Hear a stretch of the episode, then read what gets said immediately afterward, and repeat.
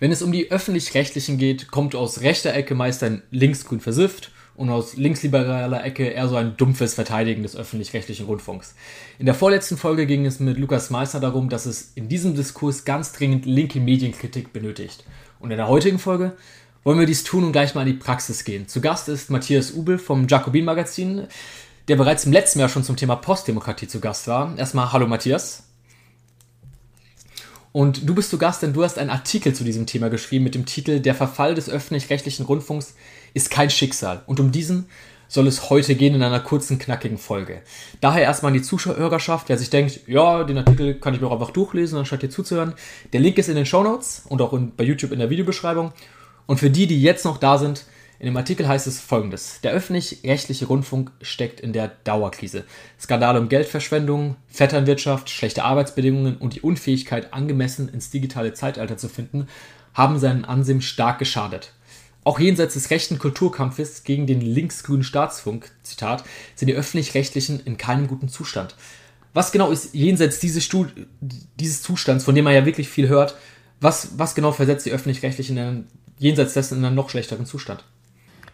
Ja, vielen Dank. Also schön, dass ich nochmal da sein kann. Und ähm, ja, die Frage ist, also es gibt diese Kritik, die wir alle kennen, also von rechts eben, du hast es jetzt genannt, ich habe es am Anfang eben aufgeschrieben, linksgrüner Staatsfunk, ähm, es wird eigentlich, es werden nicht genug Meinungen abgebildet und so weiter. Ich habe aber versucht, eine andere Kritik zu machen, nämlich zu sagen, naja, wir kennen diese, wir kennen auch neben dieser rechten Schlagseite auch noch berechtigte Kritik, zum Beispiel an Vetternwirtschaft etc. pp. Und was ich mir versucht habe anzugucken, ist, wie sind denn eigentlich die Inhalte im öffentlich-rechtlichen Rundfunk, ja? Und ich habe mir besonders Funk angeschaut oder auch, da werden wir noch drüber sprechen. Es gab eine Studie dazu, die ich aufgreife und habe mir ein bisschen die Talkshows angeschaut und ja, da läuft es, sage ich mal, nicht so gut, um es höflich auszudrücken.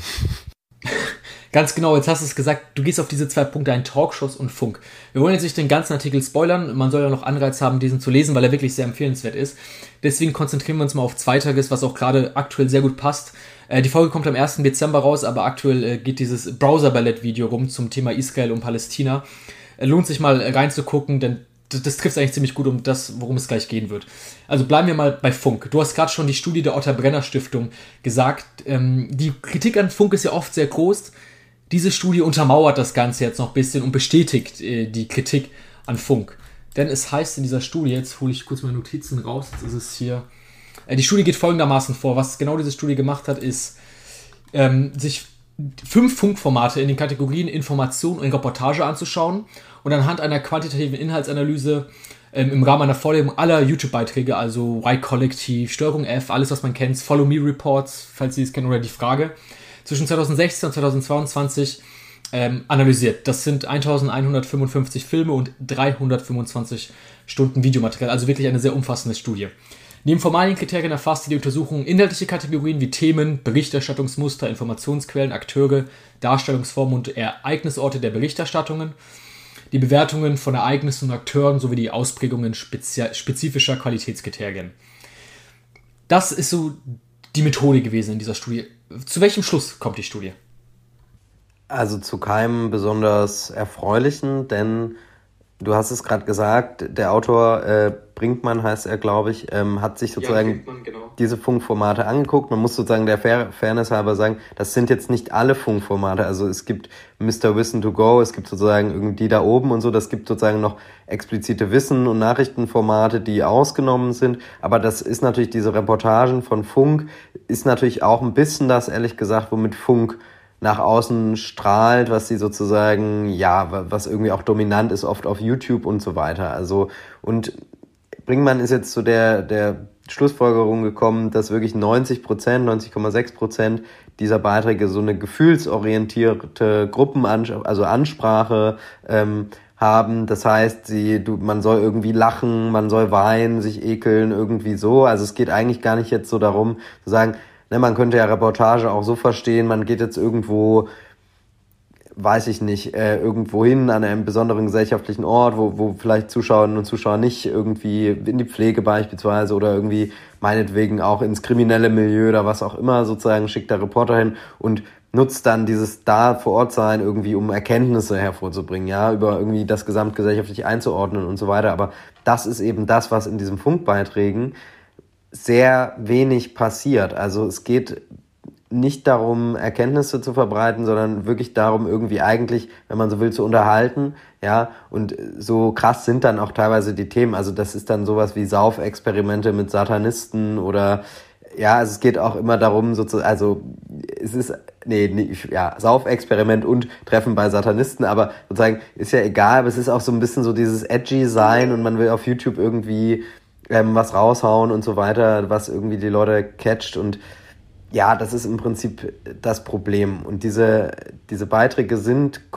sind ähm, orientieren sich an dem New, Journal, New Journalism, was quasi ein Konzept ist, wer das kennt, irgendwie, vielleicht kennt die ein oder der andere das ähm, Fear and Loathing in Las Vegas, ist so ein Film, wo Johnny Depp die Hauptrolle spielt. Hunter S. Thompson spielt er da, das war ein amerikanischer Journalist, der in dieses New Journalism eben geprägt hat. Das heißt eben, man geht raus, man bringt auch sehr stark subjektiv die Meinung mit ein, man ist irgendwie, Hunter S. Thompson nimmt natürlich die ganze Zeit Drogen und das ist sozusagen ein bisschen witzig, weil er eigentlich natürlich kein, kein, kein zuverlässiger Reporter dann dadurch mehr ist, aber er ist irgendwie, macht er daraus gute Stories und letztendlich verdreht er die Fakten, das ist so ein bisschen das Versprechen, man verdreht die Fakten nicht, aber man schreibt schon sehr unterhaltsame, gute Geschichten und ich würde sagen, für den Journalismus, für den, der sozusagen schreibend ist, also äh, Reportagen in der Zeitung und so weiter, sowas, was Hunter S. Thompson und so weiter gemacht hat, war der New Journalism eine Zeit lang sehr interessant, weil man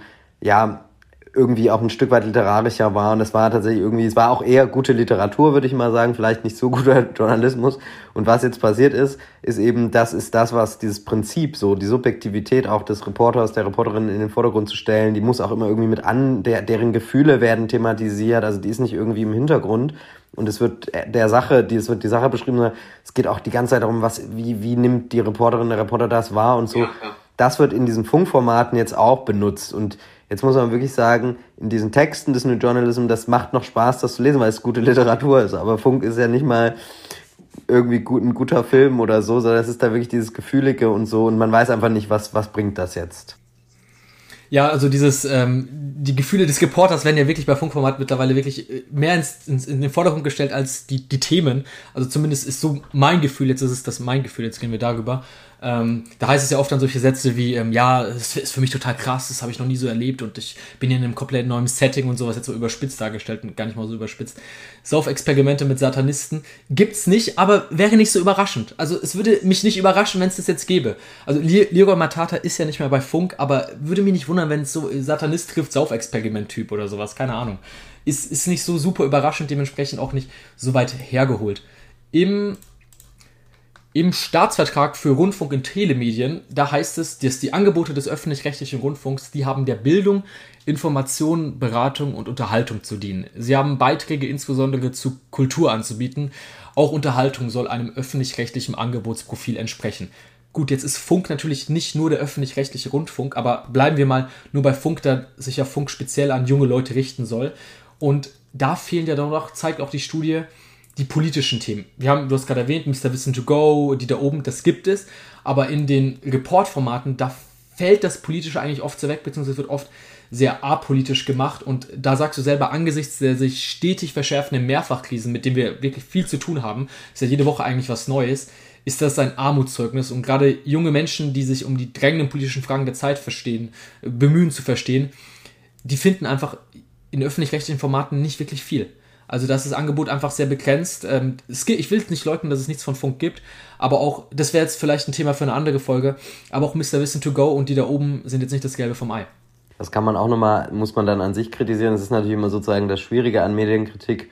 Oft, dass man, dass man natürlich eigentlich muss man sich immer, wie diese Studie das eben auch gemacht hat, alle Beiträge oder die einzelnen Beiträge angucken, muss dann da an, finde ich, ne, an diesen Beiträgen auch zeigen, was ist hier schief, was ist nicht so gut. Also ich würde sagen, es gibt zum Beispiel bessere, schlechtere Beiträge von Mr. Wissen to Go, so, ne? Aber wie auch immer. Aber das ist eben jetzt hier mal schön, weil man wirklich mal was eine Grundlage hat, die dann nicht nur so eine gefühlte Wahrheit oder man hat so nur fünf Beiträge gesehen, sondern hier ist wirklich alles mal geguckt worden und das ist jetzt, ist dann sehr klar. Und was du ansprichst, ja, es ist sozusagen Politik, auch Wirtschaft spielt fast gar keine Rolle. Ne? Also es ist wirklich, ähm, es geht immer viel um so lebensweltliche Themen. Ähm, und natürlich, es gibt diesen Bildungsauftrag und man muss schon sagen, ja, junge Leute ist, also genau, haben irgendwie ein Interesse daran, auch komplexe Themen zu verstehen. Ähm, das sieht man ja auch bei anderen Formaten, die irgendwie gut laufen, die halt nun mal, die, die nicht vom Öffentlich-Rechtlichen sind. Es gibt dieses Bedürfnis auf jeden Fall. Und es gäbe sicherlich auch Möglichkeiten, ähm, Dinge irgendwie also auf der einen Seite einfach und gut verständlich darzustellen, auf der anderen Seite sozusagen auch jetzt nicht total langweilig oder altbacken zu erzählen oder so. Also ich glaube, da, da, da müsste man vielmehr auch mal ausprobieren. Also es könnten eigentlich so, so die Sender, auch die Jugendsender des öffentlich-rechtlichen ja machen, weil sie Geld haben, weil sie jetzt nicht wie, wie ich zum Beispiel beim Jacko bin, wir haben einfach wenig Ressourcen, ne? Aber die hätten das ja eigentlich. Und ja, Ostdeutschland kommt zum Beispiel fast gar nicht vor in diesen äh, äh, Beiträgen, ja. was auch interessant ist, ja. Also muss man auch sagen, das ist dann einfach, sind dann auch so Gaps, wo man sagen muss, das ist, da muss man wirklich auch kein Linker sein oder so, sondern das sind einfach auch journalistische Mängel, die sind problematisch, ja. Und du hattest es vorhin angesprochen, dieses, vielleicht können wir das ganz kurz nochmal besprechen. Das hatte ich jetzt noch gar nicht in dem Artikel eben drin, weil das jetzt ähm, noch gar nicht aktuell war. Also dieses Video, was jetzt rauskam, ähm, wie hieß Browser von Browser Ballett? Browser Ballett, ja. Ja, und das ist eigentlich ein sehr gutes Anschauungsbeispiel, weil man sieht eigentlich so einen Clip. Es gibt ein, zwei junge Frauen, die eine hat eine Israel-Flagge, die andere eine Palästina-Flagge, die begegnen sich auf der Straße und sie sind so beide irgendwie sollen vielleicht so Demonstrantinnen gegen Demonstrantinnen und die kommen dann sozusagen in so eine Diskussion darüber über den aktuellen Konflikt. Man hat das ja jetzt alles mitbekommen und dann stellt sich im Prinzip so heraus, dann kommt ein ein ähm, ja migrantischer Mann, der irgendwie I love Hamas auf dem äh, äh, T-Shirt stehen hat. Auf der anderen Seite ist so ein ist so ein Fascho, so ein Neonazi und irgendwie ja, ist so die Moral, das dann hat dann so eine kleine Moral, die, die reden so miteinander, es soll auch so lustig sein irgendwie, ne? Und ähm, der Nazi und dieser I love Hamas-Typ, die kommen dann, die befreunden sich dann irgendwie und diese, die, die, die Paläst junge, weiß ich nicht was, Studentin, die da irgendwie auf Palästina-Seite ist oder so, ja, die wird am Ende auch so, so ein bisschen lächerlich gemacht und am Ende jagen der Nazi und der Hamas-Typ sozusagen die israelische oder jüdische Demonstrantin, wie auch immer man es liest und es ist einfach sozusagen verrückt auf eine Art, weil erstens natürlich der Rassismus krass ist. Also wenn ich eine migrantische Figur auftreten lasse und ähm, ja, wenn ich die auftreten lasse, dann, dann ist es ja, muss man sich mal kurz überlegen. Also das, das, das ist einfach krass. Also in so einem Beitrag dann wirklich Leute, die irgendwie migrantisch sind, dann mit Hamas. Direkt mit dem I love Hamas Pullover. Genau, und auch mit der Hamas dann so zu identifizieren. Und das ist vor allem die einzige migrantische Figur dann in dieser. Also das ist, alles, das ist wirklich krass. Und, und dann selbstverständlich diese migrantische Figur, die wird sich natürlich mit dem Nazi anfangen genau, genau. Clip. Weil, also das ist so ein bisschen die Message von Video, die sind ja eigentlich dann doch alle gleich. Ne? Also das ist so dieselbe Ecke, aus der das käme. Als wäre die Realität so einfach. Ja, genau. Und das ist, das ist im Prinzip das. Also wir haben, wir haben mal alles dabei. Also man soll irgendwie lachen und man soll irgendwie auch so berührt sein oder was auch immer sozusagen, ja, und ähm, gleichzeitig. Aber ja nicht auf einen klugen Gedanken kommen. Ja, so genau, gleichzeitig wird die Komplexität dieses Themas so tiefgreifend unterschritten sozusagen und es wird einem nicht irgendwie die Möglichkeit so, ich fände ja, es wäre ja interessant gewesen, zu diesem, zu diesem Thema auch irgendwie was, was für Jugendliche oder wie auch immer, in einer Art mal die Komplexität zu zeigen. Auch, also da kann ich auch wieder, das habe ich in dem Artikel auch immer als Positivbeispiele beim ÖRR, Monitor, Georg Restle, die Politmagazine. Ja, da wurde zum Beispiel ein Beitrag gemacht, wo beide Perspektiven jetzt ähm, sehr, sehr gut zu, zu Wort kamen, wo man irgendwie ja versucht hat, da einen Dialog zu schaffen und so weiter. Das könnte man ja alles mal machen, sozusagen. Aber so ist es reines, das ist so Ideologie in erster Linie und, und, und ja, es ist traurig. Ja, ähm, wer das Video noch nicht gesehen hat, falls es bis zum 1.12. auch noch online ist, da es ja doch ordentlich Backlash gab, ich verlinke es mal in den Show Notes und in, de, in der YouTube-Videobeschreibung. Gut, jetzt könnte man zu dem Ganzen auch sagen, wie es oft lange Zeit auch die Kritik am Funk war, ja gut, es ist halt albern. Es ist albern, Funkvideos sind albern. Leroy, wenn er irgendein Video macht, der, der nicht mal bei Funk ist, muss ich dazu sagen, aber äh, der lange bei Funk war, Video macht, ja, Kudam Rasa trifft auf äh, äh, Rasopfer, absolut banal kann man sagen, gut, es ist albern, aber meine Güte, was interessiert es mich? Die Talkshows sind auch blöd, man braucht ja nicht einschalten. An sich also nicht so schlimm, könnte man jetzt argumentieren. Du sagst aber auch in deinem Artikel, nein, das ist ein intellektueller Verfall und der ist gefährlich. Woran genau zeigt sich das und warum ist dieser intellektuelle Verfall gefährlich? Abgesehen davon, dass eigentlich wir alle Grundfunkgebühren zahlen. Ja, also man kann das natürlich immer sagen und ich würde, dass man dann nicht einschaltet, ne? Oder man könnte sich das jetzt leicht machen und sagen, ja gut, äh, gibt doch viele andere Sachen. Und das stimmt ja auch ein Stück weit klar. Man sollte jetzt irgendwie, man kann ja ausweichen, kann sich andere Dinge ansehen und so weiter, aber der öffentlich-rechtliche Rundfunk und dann auch Funk sind eben nochmal in besonderer Weise, finde ich, zu kritisieren und wir müssen uns schon dafür interessieren, weil sie sozusagen in Deutschland geschaffen wurden, um eine Leerstelle zu füllen, die die privaten Medien, die irgendwie profitgetrieben sind, ähm, die ja im Prinzip machen können, was sie wollen letztendlich, ne?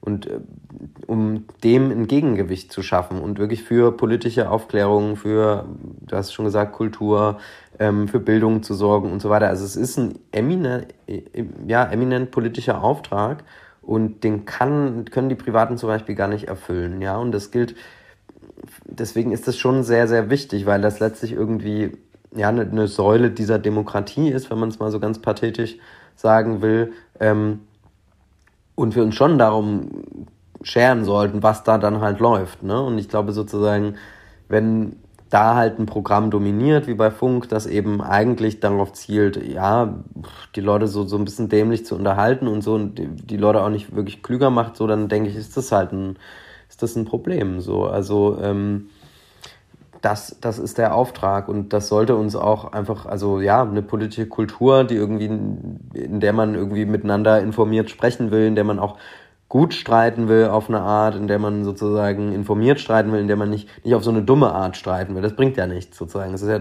gut, wenn, wenn, wenn man komplexe Sachverhalte irgendwie, wenn man das auch abbildet im ÖRR, die verschiedenen Meinungen und so weiter, aber brauchen halt kluge Debatten, um um diese aktuellen Probleme, weil wir wissen alle, in was für einer Zeit wir jetzt leben und es wird auch äh, alles nicht einfacher werden.